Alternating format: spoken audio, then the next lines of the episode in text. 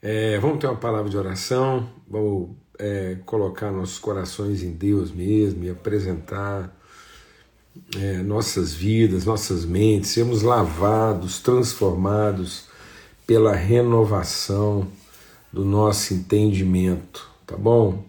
Em nome de Cristo Jesus, o Senhor. Pai, muito obrigado, Pai bendito, nosso Deus e nosso Pai, nosso Senhor, Senhor da família, obrigado por sermos a tua família.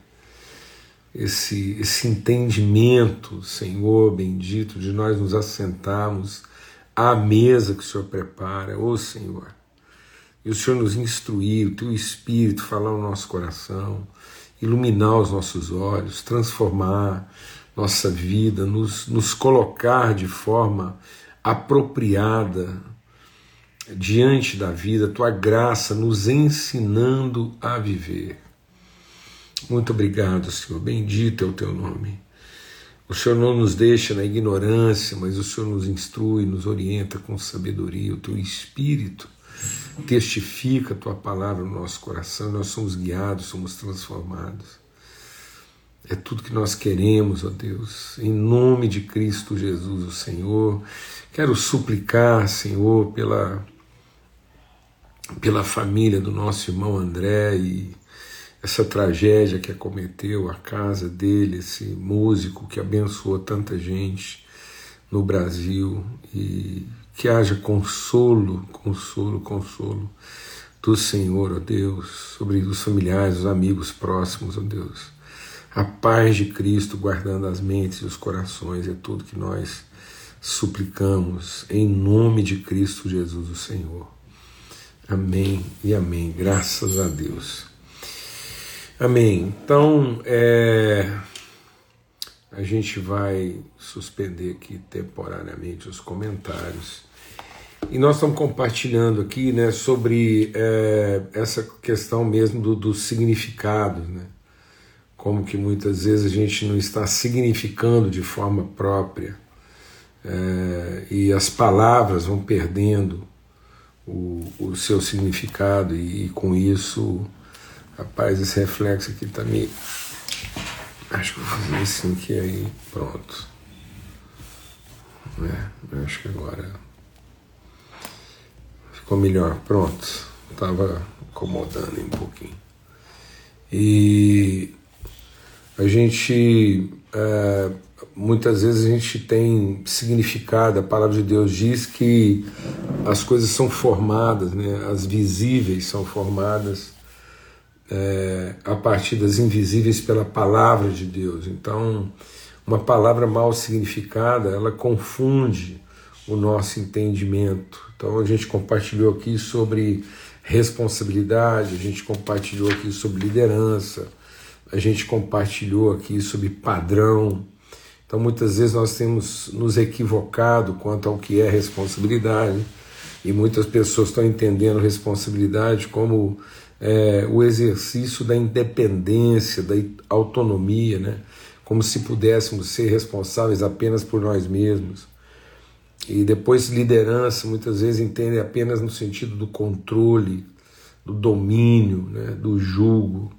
E depois a gente viu aqui a questão do padrão, e muitas vezes as pessoas entendem o padrão não como referência, né, mas como um, um legalismo. Então, um padrão no sentido de, de legalismo, de regra, né, de dogma, e não padrão no sentido de inspiração, de referência, de valores, é, e não de padrões litúrgicos ou comportamentais. E então a gente viu isso, né? Com isso muitas pessoas estão se tornando irresponsáveis, muitas pessoas estão se tornando dominadores e outros estão se tornando o que legalistas e muitas vezes tudo isso em nome de, um, de, um, de uma pseudo espiritualidade que mais corrompe, mais escraviza, mais oprime, mais violenta do que redime. Amém? Graças a Deus. E hoje a gente quer compartilhar um pouco sobre serviço, né? É, o que, que nós entendemos como é, o que, que é ser um servo. Então, nós vimos lá o que, que é ser responsável, o que, que é ser um líder, o que, que é ser padrão e o que, que é de fato servir a Deus. Então eu quero ler com vocês o que está aqui é, em Atos. Né? Então, lá no livro de Atos, no capítulo é, Atos 17, versículos 24 a 27. Então, Atos 17, 24 a 27 diz assim: Paulo está entrando lá no Areópago, né, em Atenas, e está vendo a religiosidade daquele povo. E aí, diante daquela religiosidade, verso 23, eu disse: Passando eu e vendo os vossos santuários, vossos altares, achei também um altar em que estava escrito ao Deus desconhecido. Esse, pois, que vocês honram sem conhecer, é que eu quero vos anunciar. Ele diz: O Deus que fez o mundo e tudo que nele há, sendo o Senhor do céu e da terra, não habita em templos feitos por mãos humanas. Amados, assim, a gente está. A gente tem que meditar sobre isso, né? O que que. O, o que que nós. Que tipo de significado nós estamos dando ao prédio, ao endereço físico da congregação. Nós estamos voltando a chamar aquilo de templo, né? E Jesus disse que ele derrubaria o templo. Ele derrubaria o templo e ele edificaria um outro templo. Então, os discípulos estavam admirados de ver, queriam apresentar a, a, a grandiosidade do templo. E Jesus diz: Não, eu não, eu não, eu vou destruir esse templo e vou construir um outro com uma glória muito maior. E o que, que ele está chamando de templo? É, onde é que Deus habita? Deus habita o templo que ele mesmo edifica. E o templo que Deus edifica não é o prédio, é a comunhão, é a relação dos irmãos. Deus habita em nós. Então ele diz aqui: ele não habita em templos feitos por mãos humanas, nem tampouco é servido por mãos humanas, como se necessitasse de alguma coisa, pois Ele mesmo é quem dá vida a todos, respiração em todas as coisas, e de um só fez toda a geração dos homens para habitar sobre toda a face da terra. Então ele habita sobre toda a face da terra. Ele habita em quem? Ele habita o coração, a vida, a relação, a comunhão das pessoas. E não o templo. E muitas vezes nós estamos colocando mais atenção, nós dessignificamos o que, que é o templo neotestamentário. Então Cristo vem inaugurar uma nova dispensação. Então ele, ele, ele derruba aquilo que era só o templo né, do Velho Testamento, era uma parábola, era, era uma forma que Deus falou no passado, tendo Deus outrora falado. A carta aos Hebreus fala sobre isso. Aquele templo, ele era provisório, ele era uma parábola, ele era uma figura parabólica, ele era uma referência temporária. Mas vindo à plenitude dos tempos, hoje Deus nos fala através de uma outra referência, tendo Deus outrora falado aos pais pelos profetas, hoje ele nos fala em Cristo Jesus. Então vamos ver lá o que, que o próprio Jesus está falando a respeito dessa significação do tempo, aqui em Marcos, capítulo 11, verso 16. Então, aqui em Marcos, né? Jesus é, vieram a Jerusalém Jesus entrando, verso 15, entrando no templo, começou a expulsar os que vendiam e compravam no templo, derrubou as mesas dos cambistas e as cadeiras dos que vendiam pombas e não permitia que ninguém levasse alguma mercadoria no templo, dizendo: Não está escrita minha casa seja chamada casa de oração para todas as nações, mas vocês a transformaram num covil, num ambiente de roubo. E aí, quem ficou com raiva disso? Os escribas, os fariseus, as pessoas que dependiam desse comércio, as pessoas que, que se locupretavam, que se beneficiavam dessa estrutura religiosa, mercadológica. Então Deus não é servido por mãos humanas como se de alguma coisa precisasse. O serviço a Deus não é uma prestação né, de, de, de, de atividade para Deus, é, é, para a gente ser reconhecido por Deus, recompensado por Ele. E quantas vezes, quantas vezes nós dessignificamos isso? Nós voltamos a práticas primitivas. Nós estamos voltando àquilo que Cristo veio para desfazer. Diz, eu, Jesus diz: Eu vou destruir, eu vou derrubar esse templo e no lugar dele eu vou levantar outro. Muito mais glorioso. Que templo é esse que Deus habita? É o templo da comunhão, é o templo do coração do homem, das relações, em que não é a prestação de serviço, não é o rito não é a liturgia em troca de um favor, de um reconhecimento, de um benefício. Pelo amor de Deus, amados, isso está muito mais comum, isso está muito mais assim é, é, recorrente do que a gente imagina.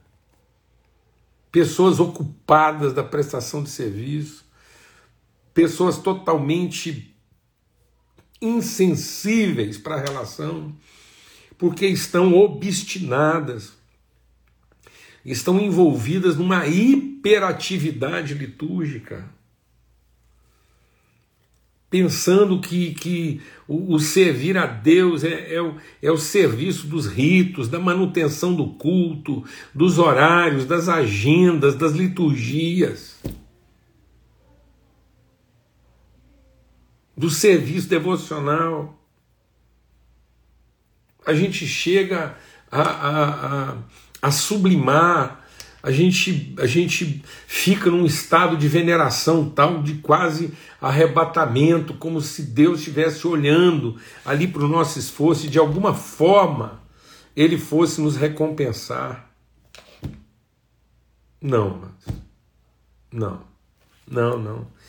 Jesus falou assim: está vindo o tempo em que eu, eu não permito. Jesus entrou no templo e disse assim: eu não permito que ninguém carregue mercadoria. Ou seja, não pode haver sentido de troca, de escambo. Não há escambo, não há troca. Não há nada que nós possamos oferecer a Deus pensando em receber alguma coisa em troca, em nome de Cristo Jesus, amados. Isso está dessignificado, isso está confuso. Confuso. Qualquer tipo de, de remuneração, qualquer tipo de ideia, de, de, de, de troca, de prestação de serviço, é apócrifo, é, é, é, é antibíblico. A palavra de Deus diz que digno é o trabalhador do seu sustento aquele que se ocupa do ensino, aquele que se ocupa da comunhão, isso tudo bem, é, não é disso que eu estou falando.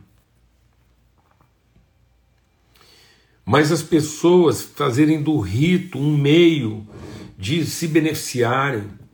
A palavra Paulo exortando, é, ele diz lá, ele diz lá para Timóteo, nos últimos dias as pessoas vão pensar e vão olhar para o exercício ministerial como uma coisa para render lucro, para se enriquecerem, precificando. Vou tirar de novo aqui. Então Jesus vai lá e, e ele exorta. Ele diz: Vocês transformaram a casa do meu pai num lugar de comércio. E a partir dali, quem é que é, se enfureceu? Quem é que procurava ocasião para matá-lo? Diz assim: os escribas e príncipes do sacerdote buscavam ocasião para matar, pois eles temiam, porque toda a multidão estava admirada a respeito da sua doutrina. Jesus estava produzindo um esvaziamento desse ambiente comercial que se instalara em torno do culto, em torno do, do lugar de comunhão. Essa coisa de, de dar um endereço físico para Deus, essa coisa de dar um horário específico para a manifestação de Deus. Onde Deus só opera num determinado endereço, onde Deus só opera a partir de um determinado horário e a partir de um determinado rito. Meu Deus, meus irmãos, a gente tem que chorar, se arrepender, e não adianta tentar é, criticar quem quer que seja, achar que aqui nós estamos falando e, e, e levantando acusação contra quem quer que seja. Não, amados. Somos nós, cada um de nós. A gente entrou por esse viés de, de achar que há um determinado horário, há uma determinada liturgia, há um determinado lugar há uma determinada forma, há uma determinada é, é, é, é, abordagem, há um determinado preço a ser pago. Caso contrário, as coisas de Deus não vão acontecer. E é a palavra de Deus dizendo: Deus não habita um lugar desse. Não é aí o lugar onde Deus revela sua presença, seu espírito, sua natureza, seu propósito. Ele não habita nessas elaborações humanas. Meu Deus, a gente tem que chorar. A gente tem que chorar. Porque muito facilmente a gente está entendendo que foi, foi a forma como a gente se organizou, a liturgia que a gente montou assim.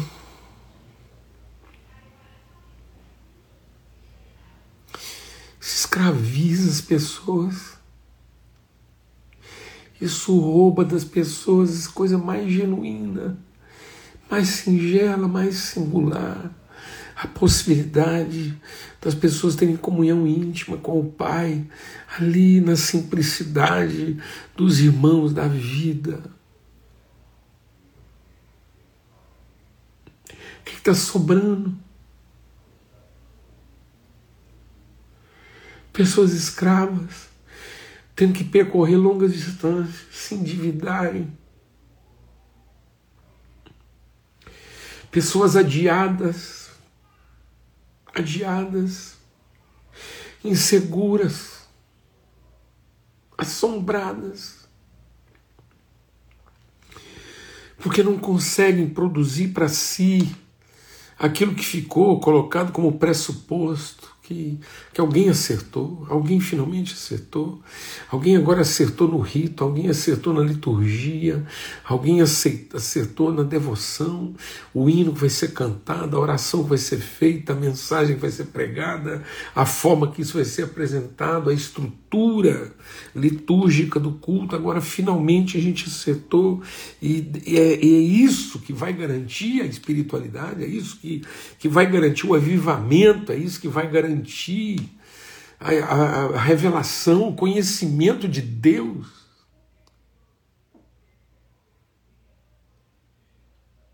Não, irmãos. Em nome de Cristo Jesus.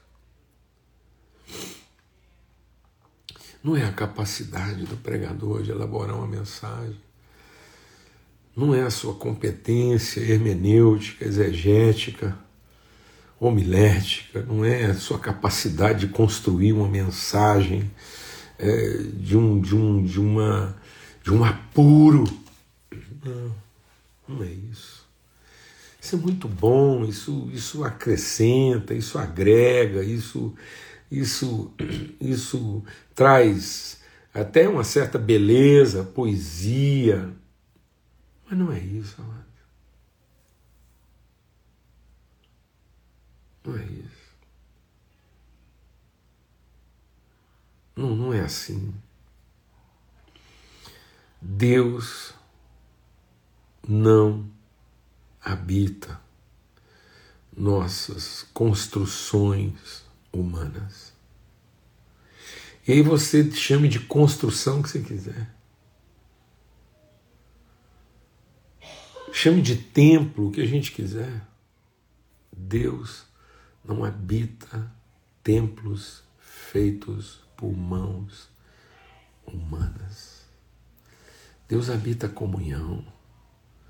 Deus habita a manifestação, a revelação do Espírito Santo. Deus habita a unidade do Espírito, o esforço. É isso que Deus habita.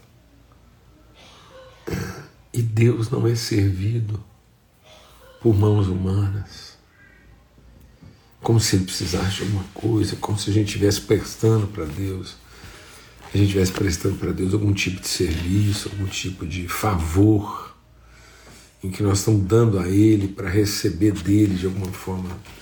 Não. Por isso, Jesus, vamos deixar o Espírito de Deus ministrar o nosso coração essa noite. Jesus diz que Ele não permite que alguém carregue qualquer tipo de mercadoria no templo. Que templo é esse? Nossos corações, nossas relações. Que mercadoria é essa? Tudo aquilo que a gente acha que fazendo bem, com esmero, com capacidade, com competência, nós vamos receber alguma coisa maior ou melhor em troca. Nada disso. Vamos voltar, amados. Vamos nos arrepender, chorar e vamos nos reconciliar. Vamos retomar esse significado do lugar da habitação de Deus, da verdadeira adoração em nome de Jesus Cristo, pelo sangue do Cordeiro. Amém. Então, um forte abraço a todos. Elimine, expurgue do seu coração tudo que for mercadoria, tudo que for escambo, material de troca. E liberte-se de tudo aquilo que, que seja a, a ideia de, um, de uma forma litúrgica que vá garantir. Não existe uma forma que garanta. Não é isso. Amém? Não é porque a gente acertou na forma, não é porque a gente acertou na metodologia. Isso é isso está matando as pessoas, está escravizando as pessoas, está empobrecendo, isso está roubando das pessoas o privilégio de encontrarem o Pai na forma simples, na forma genuína, na sua forma autêntica, na sua forma espontânea, na sua forma livre e bendita, na mesa da comunhão da família. Amém. Em nome de Cristo Jesus, o Senhor, pelo sangue do Cordeiro. Até amanhã, se Deus quiser, falamos aí sobre responsabilidade, falamos sobre liderança, falamos sobre padrão sem ser legalista e falamos sobre serviço sem ser subserviência, sem ser escravidão, né, sem ser exploração. Quantos homens e mulheres de Deus sendo explorados, explorados de maneira indigna. Gente explorada de maneira indigna como prestadores de serviço num lugar onde eles deveriam ser família. Quantos homens e mulheres de Deus escravizados na liturgia, da adoração, do louvor, da pregação, do discipulado, do ensino, dos ministérios, quantas pessoas atuando de maneira assim, de maneira sacrificial nos ministérios da igreja e sendo tratados como empregados, como prestadores de serviço, gente sem voz, gente invisíveis muitas vezes. E crédulas, crédulas de que estão fazendo prestando um serviço a Deus.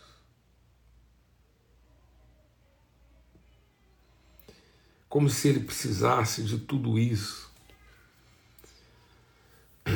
Amém, amados. Em nome de Cristo Jesus. Respeito, respeito, dignidade, honra. Amados, em que ambiente a pessoa simples, em, em que ambiente a pessoa muitas vezes indouto, uma pessoa que não tem uma, uma formação, não tem um diploma, é, não cursou uma academia, em que ambiente essa pessoa ensina, comunica virtude, contribui na edificação, em que ambiente ela tem voz, a não ser nas formas segregadas, nas formas preconceituosas, nos guetos que nós vamos criando. Em nome de Cristo Jesus. Jesus vai para destruir tudo isso. Isso era um, isso era um aio, isso era um, um, uma condição temporária. Mas agora ele nos fala na pessoa do Filho, na comunhão do Espírito. É isso que ele habita, esse ambiente. Em nome de Cristo Jesus, o Senhor. Amém. Pelo sangue do Cordeiro, fique em paz. Até amanhã se Deus quiser. Forte abraço a todos.